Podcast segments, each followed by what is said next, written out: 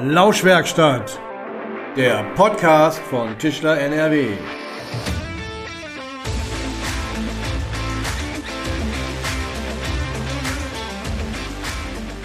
Hallo und herzlich willkommen in der Lauschwerkstatt.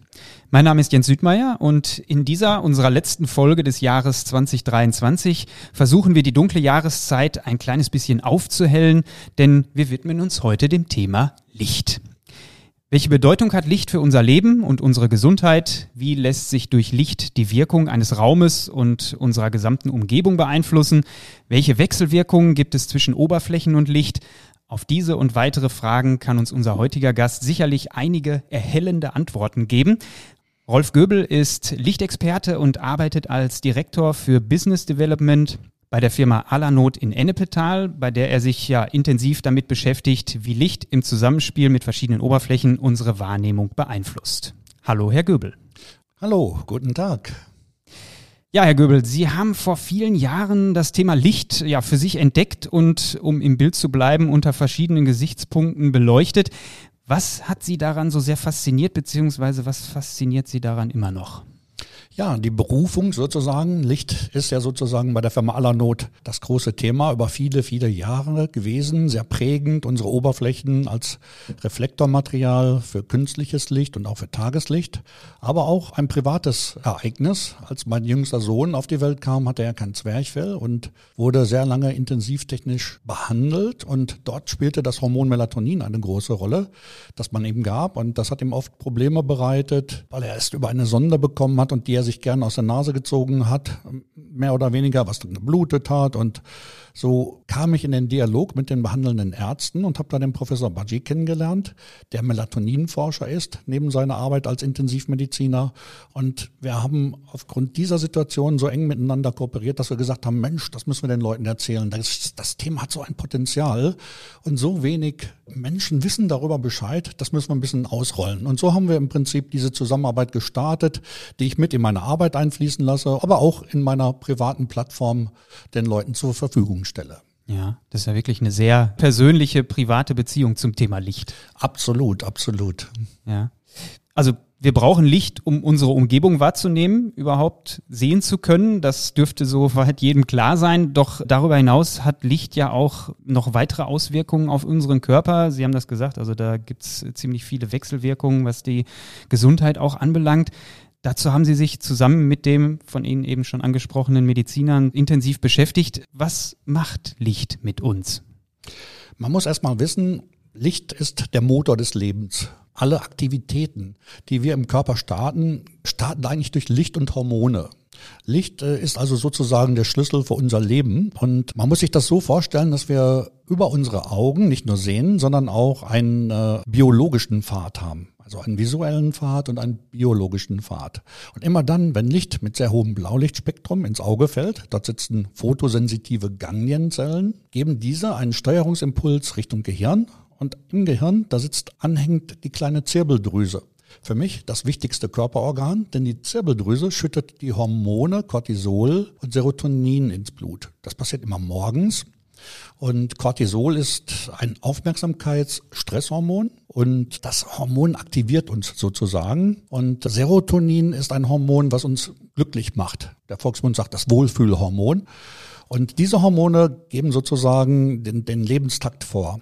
Wenn dann im Tagesverlauf das Blaulichtspektrum weniger wird, dann schüttet diese kleine Zirbeldrüse das Hormon Melatonin ins Blut. Das heißt für den Körper, du wirst ruhiger, du sollst dich auf den Schlaf vorbereiten, du sollst dich entspannen. Und diese, diese Wechselwirkung zwischen diesen drei Hormonen ist also ganz entscheidend.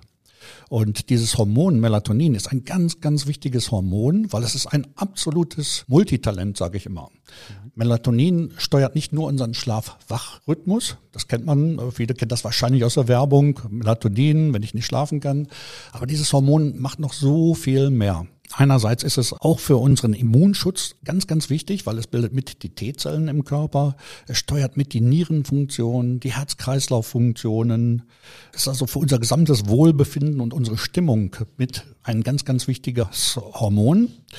Und viel Melatonin bedeutet auch in gewisser Art und Weise Schutz vor Alzheimer und Krebs.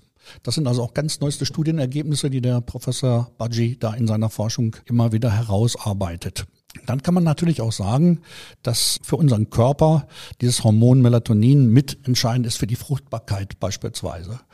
Auch zum Beispiel bei den Jugendlichen, der Eintritt in die Pubertät ist ein ganz wichtiges Thema, gerade heutzutage, wenn die Jugendlichen sehr viel Smartphone und äh, Spielkonsolen nutzen, dann haben die immer wieder das Problem, dass sie Melatoninmangel bekommen, weil da in diesen Geräten sehr viel Blaulicht ins Auge fällt. Das reduziert dann wiederum den Melatoninspiegel.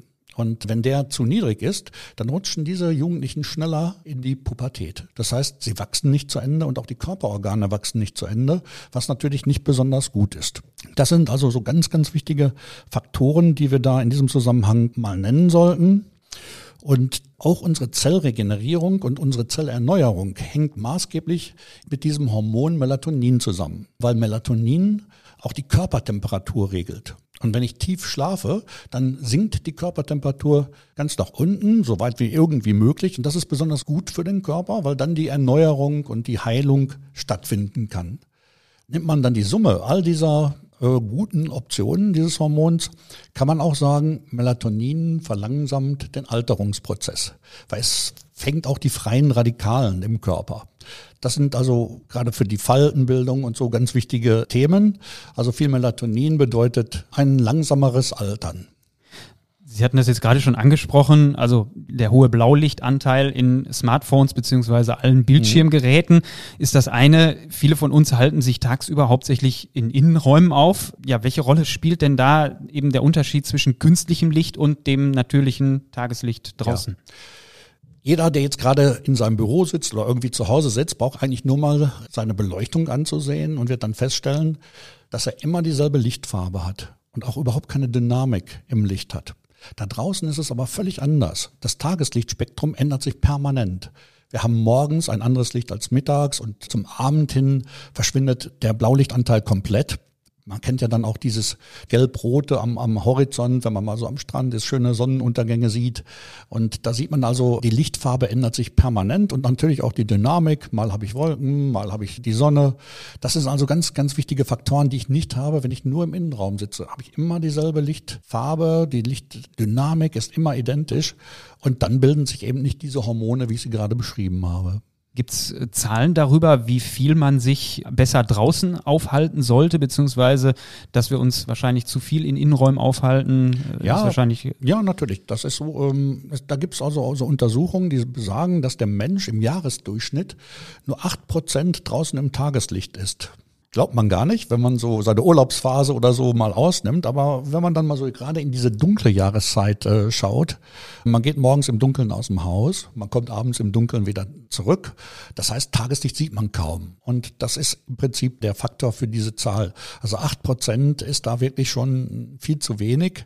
Und ideal wäre es eigentlich zwischen 10 und 14 Uhr sich im Freien aufzuhalten. Und da reicht dann im Prinzip auch schon eine gute halbe Stunde. Okay. Oder reicht es auch, wenn ich mich vor eine große Fensterfront sitze? Macht das einen Unterschied, ob ich wirklich draußen bin oder hinter einer Glasscheibe? Das ist auch schon gut, weil Glas lässt ja das Licht durch. Natürlich ist es immer idealer, im Freien zu sitzen. Man sollte natürlich jetzt auch nochmal erwähnen, bitte nicht direkt in die Sonne schauen, sondern da reicht wirklich das Tageslicht, was da draußen vorhanden ist. Und da darf es auch bewölkt sein. Das spielt dann auch keine große Rolle. Vielleicht mal, um so ein paar Zahlen zu nennen, wenn Sie draußen im Sommer richtig strahlend blauer Sonnenschein ähm, mit blauem Himmel, da haben Sie 100.000 Lux draußen ungefähr. Wenn Sie einen Regentag haben im November, da haben Sie vielleicht 12.000 Lux. Aber der Bildschirmarbeitsplatz laut Gesetz, der verlangt 500 Lux. Okay, das ist deutlich weniger. Das ist deutlich weniger. Und da sehen Sie, dass Sie also draußen immer das bekommen, was Sie eigentlich brauchen. Ich meine, wir sind ja über, über Jahrtausende draußen groß geworden. Unser Immunsystem hat sich so gebildet und wir sind ja erst mit dem Einzug der Zivilisation in Gebäude gegangen und haben uns im Prinzip des Tageslichts beraubt. Auch wenn wir viel Schutz vor Witterungen, Tieren bekommen haben, aber wir haben uns eben äh, dem Tageslicht entzogen. Sie hatten das gerade schon gesagt, die Lichttemperatur, also hoher Blaulichtanteil ist ja dann eher so kaltes Licht, kaltweißes Licht. Mhm. Das wirkt sich auf den Körper aus, das wirkt sich auf die Hormonbildung aus, aber es wirkt sich ja auch emotional aus. Also bläuliches, kaltweißes Licht, das wirkt eher technisch, ein bisschen kühl. Warmweißes Licht, also mit einem geringeren Blauanteil, fühlt sich gemütlicher an. Lässt sich das so pauschal sagen? Und welches sind so typische Anwendungsbereiche eben für welches Licht? Ja, im Prinzip ist es so, dass es grundsätzlich schon so ist. Wenn Sie das so ein bisschen aufteilen wollen, es gibt natürlich auch diese psychologische Lichtwirkung, die man durchaus nennen darf. Und wenn Sie dann sagen, ich habe kaltes Licht, also kaltweißes Licht, hat immer einen sehr hohen Blaulichtspektrum, auch wenn man den, den vielleicht gar nicht so sieht, aber das sind dann so die klassischen Lichtfarben, kaltweiß. Und das bedeutet, dass ich ja eigentlich meinen Körper aktiviere. Das heißt, dann produziere ich ja insbesondere diese Hormone Serotonin und Cortisol besonders gut am frühen Morgen. Da, da brauche ich das, um richtig fit für den Tag zu werden, um in guter Stimmung zu gelangen. Das heißt, ich bin produktiv, ich bin konzentriert und ich werde aktiv. Man weiß zum Beispiel auch, dass Kinder, die äh, morgens sehr viel kaltweißes Licht bekommen, in der Schule gute Noten schreiben oder bessere Noten schreiben als die Kinder, die das nicht bekommen, weil sie konzentrierter sind, weil sie dann eben leistungsfähiger grundsätzlich sind. Früher war es so, Glühbirne an, Glühbirne aus. Man konnte vielleicht noch ein bisschen dimmen. Wenn man heute eine andere Lichtfarbe haben möchte, dann hat man eben durch LED-Technik viele Einstellmöglichkeiten. Gibt uns das die Chance für jeden Bedarf, für jede Situation immer das passende Licht einzustellen und auch so ein bisschen, sag ich mal, das Tageslicht im Raum abzubilden? Ja, auf jeden Fall. Licht hat so eine große Bedeutung und ist so ein wichtiger Faktor, im Prinzip auch für die gesamte Planung von Räumen. Man hat einerseits die funktionalen Aspekte, die die Beleuchtung so mit sich bringen kann. Das heißt, ich kann äh, die Arbeitsplätze gut ausleuchten, ich kann Sicherheit schaffen mit dem Licht, ich kann Wege kennzeichnen, ich kann bestimmte Zonen wunderbar darstellen, indem ich sie besonders hervorhebe mit dem Licht. Auf der anderen Seite habe ich die Gesundheitsaspekte, die, die wir jetzt gerade diskutiert und besprochen haben. Wir haben aber auch diese atmosphärischen Aspekte, die wir auch gerade schon mal leicht andiskutiert haben, mit dem kalten Licht, mit dem warmen Licht, was warme Licht ja zum Beispiel auch für Firmen eine große Rolle spielen kann, weil diese psychologische Bedeutung von warmem Licht, das muss man sich ja so vorstellen, es sieht so aus wie Kerzenlicht. Das schafft diese Art Lagerfeueratmosphäre. Und dann sage ich schneller Ja. Mhm. Wenn ich also eine schwere Verhandlung habe, dann würde ich immer empfehlen, warmes Licht. Das heißt, mein, mein Gegenüber wird sich dann ja, zugehöriger fühlen, er wird sich verbundener fühlen wird schneller Ja zu etwas sagen. Das ist äh, auch eine wissenschaftliche Studie, die so etwas belegt. Okay, das heißt aber, wenn ich mich mit Räumen beschäftige, mit der Raumplanung beschäftige, dann sollte ich eben diese ganzen Dinge schon berücksichtigen und ich habe also auch zu Hause beziehungsweise in Geschäftsräumen die Möglichkeit, dann so ein bisschen durch diese Lichtfarbensteuerung auch dem natürlichen Licht draußen das so ein bisschen nachzuahmen, oder? Auf jeden Fall. Das heißt ja auch, man kann Tageslicht mit einbinden in diese Planung. Es gibt ja hervorragende Produkte, die so etwas ermöglichen, von Lichtrohren angefangen bis, bis Jalousiesysteme, die das Tageslicht in die Räume holen. Das sind natürlich hervorragende Faktoren, die dann auch wiederum den Raum enorm aufwerten. Weil gerade Nutzer lieben es, in, unter Tageslichtbedingungen zu arbeiten oder auch Räume zu betreten jeder Mensch, der irgendwo vor so einem Raum steht und der sieht das echte Tageslicht, der fühlt sich da hingezogen. Das, das ist unsere, unsere Urinstinkt, den wir eigentlich alle in uns tragen. Also von daher gesehen ist das ein sehr, sehr wichtiger Faktor. Aber wir können natürlich auch biodynamische Leuchten einsetzen. Die gibt es mittlerweile auch und die sind so gut, dass sie also per Chip das Tageslichtspektrum gespeichert haben und ganz vollautomatisch abspielen. Das heißt, ich hole mir das Tageslicht ins Haus, ohne dass ich irgendetwas tun muss. Da gibt's also sehr unterschiedliche Leuchten. Es gibt Leuchten, die das alles vollautomatisch machen, aber ich habe auch die Option, einfachere Leuchten zu nehmen, wo ich dann eben über einen Schalter morgens, mittags, abends arbeiten kann. Auf der anderen Seite, wenn Sie auch Pflanzen zum Beispiel stellen, dann ist das Licht ja auch sehr wichtig. Pflanzen benötigen Licht und äh, auf der anderen Seite Pflanzen beruhigen den Menschen, entstressen uns. Das Grün, sagt man ja auch, ist eine beruhigende Farbe und es nimmt sogar Schmerzen und Stress. Farbigkeit hatten Sie jetzt gerade angesprochen. Also rot, grün, blau, violett. Wenn man jetzt LED-Lichtbänder verbaut, dann kann man zum einen die Lichttemperatur des weißen Lichts einstellen. Man hat aber auch eben oft die Möglichkeit, eben ganz farbiges Licht einzustellen. Gibt es da auch Untersuchungen dazu, wie sich dieses komplett farbige Licht, also rot, grün, blau, auf unseren Körper auf Dauer auswirkt? Ja, das gibt es und das wird immer mehr genutzt, weil wir dürfen nicht vergessen, es geht immer mehr um Emotionen, wie Firmen ihre Produkte verkaufen. Früher war es ja so, dass wir Produkte immer wieder mit dem Nutzen argumentiert haben. Heute geht's immer mehr in Richtung Emotionen. Man möchte den Menschen berühren. Und da spielt die Farbe eine ganz, ganz große Rolle. Einerseits äh, von der Wandfarbe, aber andererseits natürlich auch von der Lichtfarbe. Und das, was Sie jetzt gerade angesprochen haben, ist sicherlich richtig. Gerade sprach ich ja davon, Pflanzen, das Grün, das beruhigt den Menschen, das entstresst uns sozusagen, während das Violette zum Beispiel eine Farbe ist, die auch entzündungshemmend wirkt. Also auch ein ganz wichtiger Faktor. Und äh, man, man setzt auch bestimmte Farben ja auch ein, zum Beispiel gegen Hauterkrankungen spielt das auch eine ganz, ganz große Rolle. Dann zum Beispiel das Blau, das ist ja wieder diese aktivierende Farbe. Die ist dann eben auch wichtig, gerade um, um produktiv zu sein, um aktiv zu sein. Und dann im Prinzip auch blaues Licht heißt, ich, ich produziere diese wichtigen Hormone, Cortisol, Serotonin, die dann abends für viel Melatonin sorgen. Das heißt, ich schlafe auch wieder gut. Also von daher auch in diesem Kontext wieder eine ganz, ganz wichtige Farbe. Während das Rot stimulierend und energiefördernd ist. Die Lichtfarbe und natürlich auch die Lichtintensität wirkt sich natürlich auch maßgeblich darauf aus, wie wir Objekte wahrnehmen, wie wir Oberflächen wahrnehmen. Im Supermarkt beispielsweise werden das Obst und das Gemüse oft so angeleuchtet, dass Äpfel und Tomaten besonders knackig und frisch aussehen. Was gilt denn für diese Wechselwirkung zwischen Licht und Oberflächen? Was sollte man da beachten? Ja, Licht und Oberfläche bilden eine Symbiose für das ganze Raumerlebnis. Das hängt damit zusammen, dass eigentlich Licht die wichtigste Rolle spielt, wie wir die ganze Oberfläche wahrnehmen. Andersherum, Oberflächen werden erst durch das eintreffende Licht sichtbar. Darum bilden diese beiden Faktoren eine ganz große Symbiose. Ohne reflektierende Oberfläche wäre so kein Licht sichtbar und umgekehrt eben ein ganz wichtiger Faktor, um das ganze Raumerlebnis aufzuwerten. Das ist also für die Emotionen im Raum auch ein ganz großer Faktor, den die Planer mit berücksichtigen sollten. Und dann muss man natürlich wissen, dass die Oberflächenbeschaffenheit auch die Farbwahrnehmung bestimmt. Mhm. Sie sprachen ja gerade ein bisschen Gemüse an zum Beispiel. Es gibt Oberflächen, die können die Wellenlängen des Lichts reflektieren, andere eben absorbieren. Und das führt zu den Farberscheinungen. Die Tomate ist eigentlich rot, weil sie nur die rote Wellenlänge des Lichts reflektiert. Alle anderen Farben absorbiert sie. Also von daher gesehen ist das ein ganz, ganz wichtiger Faktor. Und dann muss man natürlich auch sehen, die Oberflächenbeschaffenheit spielt dann auch eine große Rolle. Habe ich eine glatte Oberfläche oder eine raue Oberfläche? Wenn ich eine raue Oberfläche habe, streue ich das Licht sehr diffus in dem Raum und ich verhindere starke Schattierungen, was ja auch für das Raumerlebnis auch wieder eine große Rolle spielen kann.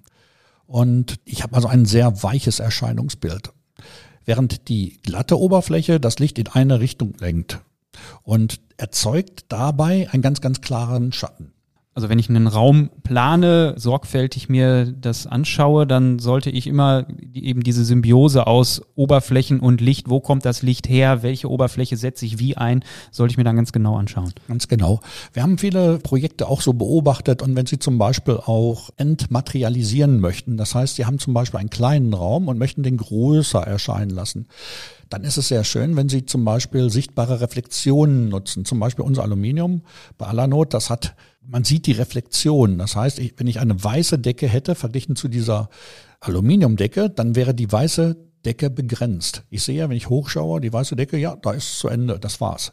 Habe ich aber zum Beispiel eine hochreflektierende Oberfläche, dann sehe ich die sichtbare Reflexion und es entsteht Tiefe, sowohl für die Wand als auch für die Decke. Man muss dann eben nur aufpassen, dass der Fußboden nicht glänzend wird, weil das gibt immer so ein Gefühl der Unsicherheit. Dann habe ich oft das Gefühl, das könnte nass sein, ich könnte gleich ausrutschen. Wenn Sie als Lichtplaner sich an einen Raum begeben, wie gehen Sie da vor? Was machen Sie? Was schauen Sie sich zuerst an und wie bauen Sie dann Ihre Planung da entsprechend drauf auf? Also für mich ist eigentlich immer das Allerwichtigste, dass ich sage, für wen mache ich das überhaupt? Und diese Frage sollte sich eigentlich jeder Planer stellen. Reden wir jetzt über einen Raum für junge Menschen, für alte Menschen, für Menschen mit, mit irgendwelchen speziellen Anforderungen? Weil zum Beispiel ein älterer Mensch benötigt ja deutlich mehr Licht als ein jüngerer Mensch. Und das ist also erstmal so die, die erste Einordnung, die ich für sehr, sehr sinnvoll äh, erachte. Hinzu kommen dann natürlich, dass man ganzheitlich die Räume planen sollte.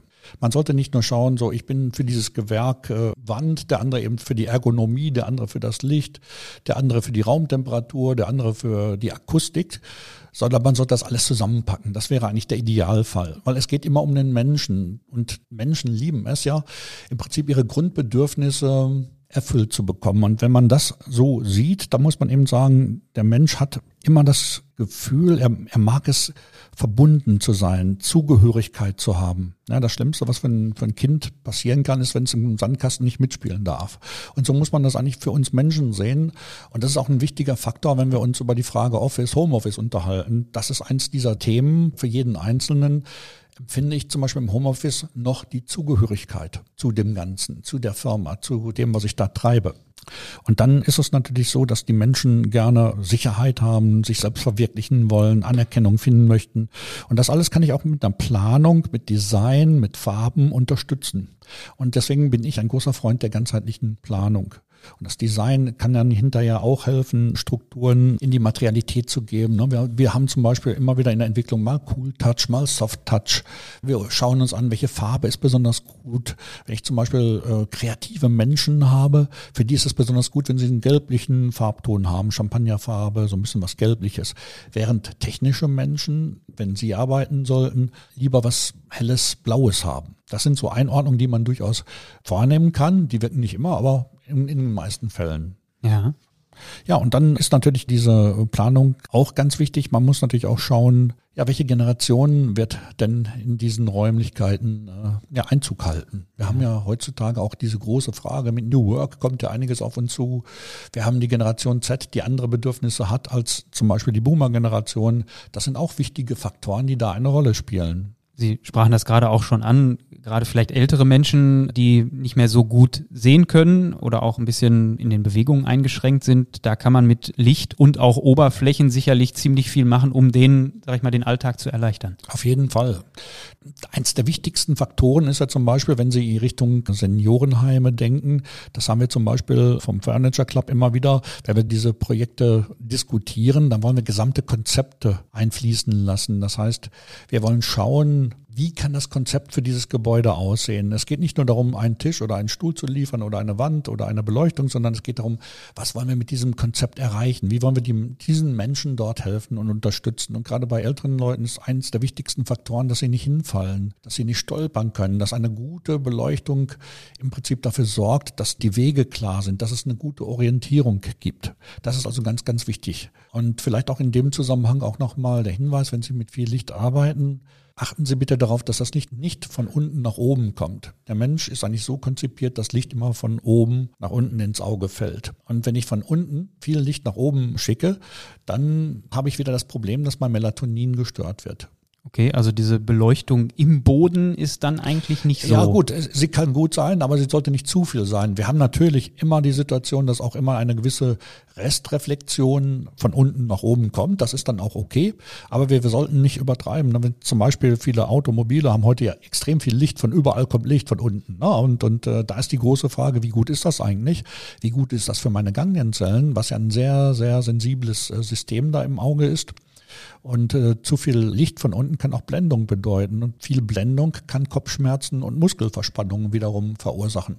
Also von daher muss man schon das richtige Maß finden. Und eine ganzheitliche Planung ist eben auch wichtig. Sie hatten das mhm. gerade schon gesagt, Tischlerbetriebe sind ja eben oft diejenigen, die sich die gesamte Raumsituation anschauen. Wenn sich jetzt jemand mit dem Thema Licht näher auseinandersetzen möchte oder sie dann auch vielleicht mal kontaktieren möchte, findet doch dann sicherlich Informationen dazu im Netz. Ja, einerseits kann er sehr gerne Kontakt mit mir aufnehmen. Äh, Rolf Göbel à la Not äh, wird er mich auf jeden Fall finden. Oder über die Plattform, die der Professor Badji und ich da eingerichtet haben, die heißt äh, www.der-lichtexperte.de. Da finden Sie auch sehr viele Informationen darüber auf unserer Homepage. Prima. Vielen Dank, Herr Göbel, zum einen, dass Sie in der Lauschwerkstatt dabei waren und zum anderen in diesen faszinierenden Einblick in das Thema Licht. Dankeschön. Ich danke Ihnen. Und ich wünsche Ihnen natürlich auch eine schöne Weihnachtszeit und einen guten Start ins neue Jahr. Besinnliche Weihnachten und eben auch einen guten Jahreswechsel wünschen wir natürlich auch allen Hörerinnen und Hörern. Für Fragen, Feedback, Themenvorschläge gibt's wie immer unsere E-Mail-Adresse lauschwerkstatt.tischler.nrw. Ja, und damit bleibt dann nur noch zu sagen, bis zum nächsten Jahr und bis zum nächsten Mal in der Lauschwerkstatt.